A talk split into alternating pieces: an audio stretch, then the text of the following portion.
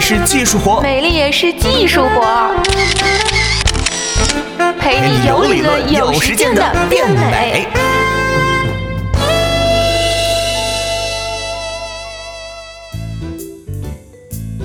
各位爱美的姑娘们，二零一六年已经过去了将近三分之一，新年计划是不是还毫无进展呢？眼看夏天就要到了，各位一定还没有开始减肥吧？那么美白计划呢？捂了一个冬天，又到了露肉的时候，大家的肤色有没有恢复到足够白皙呢？都没有，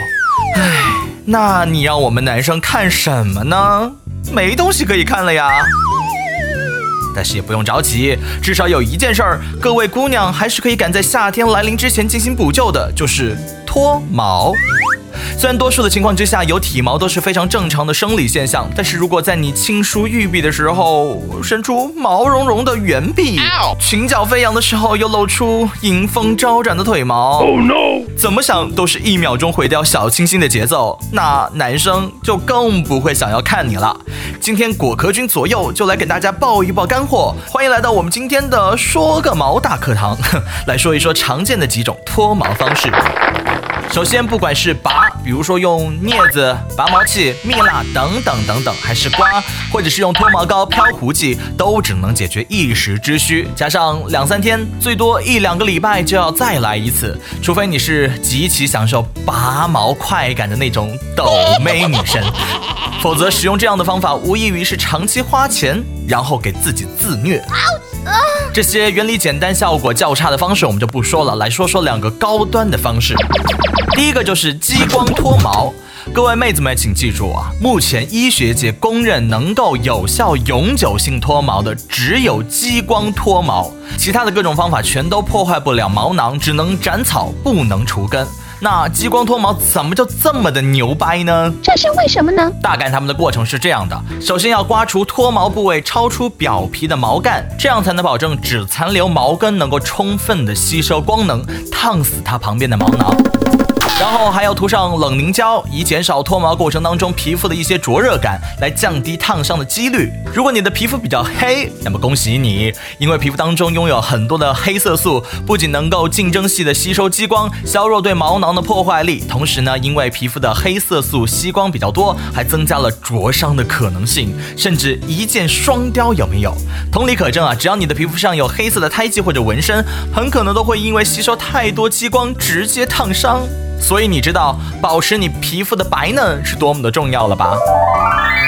而操作结束之后，为了避免一些副反应，对于一些比较敏感的部位，还需要冷敷二十到三十分钟。手术完成之后，也要尽量的避免刺激你的皮肤，比如说三天之内啊，尽量别游泳，洗澡水呢也不宜太热，也避免摄入光敏性食物或者药物。同时还建议啊，治疗部位呢应该坚持使用抗敏保湿的药妆，还有防晒霜至少一个月。棒棒哒！通常一次治疗之后，你就能够看到你毛发的脱落了。而随着治疗次数的增多，毛发只会越来越稀疏细小，生长的速度呢也会越来越慢。一般三到五次之后呢，就能够达到永久脱毛的效果。爽爆了！其实不管拔毛器还是激光，都像渣男一样，反正横竖都是会让你痛苦的。好歹激光会在适当的时候呢离开，而其他的渣男就只知道永无止境的伤害你了。关我屁事！有的妹子可能会考虑说，毛囊被破坏了以后没法排汗怎么办？你不觉得这句话本身的逻辑就有问题吗？什么鬼？汗液是由汗腺排出的，虽然汗腺和毛囊是住在一个小区的邻居，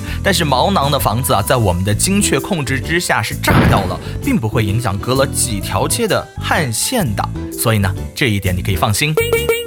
第二个方式就是很多妹子比较关心的家用激光脱毛器了。首先获得 FDA 认证的只有几个少数的品牌，其他琳琅满目的仪器说不定呢只是换了一个造型的手电筒而已。而且没有一台仪器是获得了 CFDA 认证，意思就是国内没有任何官方或者学术界都没有证据能够证明它们的真实的作用。不要脸！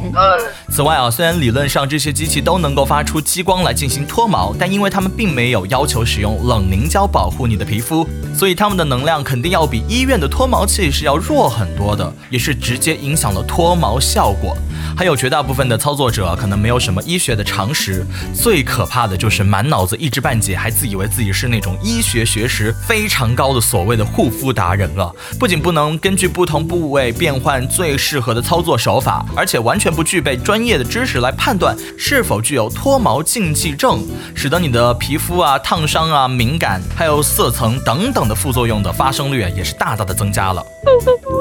并且在操作的过程当中呢，不注意对眼睛的保护的话呢，很有可能会造成不可挽回的后果。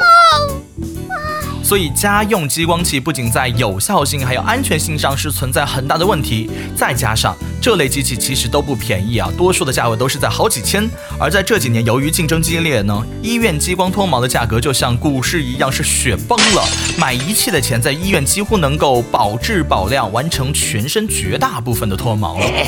而且啊，这个各大整形医院的脱毛促销呢，差不多在这个季节也会开始了，九十九单次体验，五百八十元腋毛包脱镜之类的。项目啊，不要太多了，所以呢，妹子们可以自己去找找看。现在开始啊，每月做一次，到夏天的时候呢，也就刚刚好全部脱干净了，再也不用每三天刮一次，一身轻松了。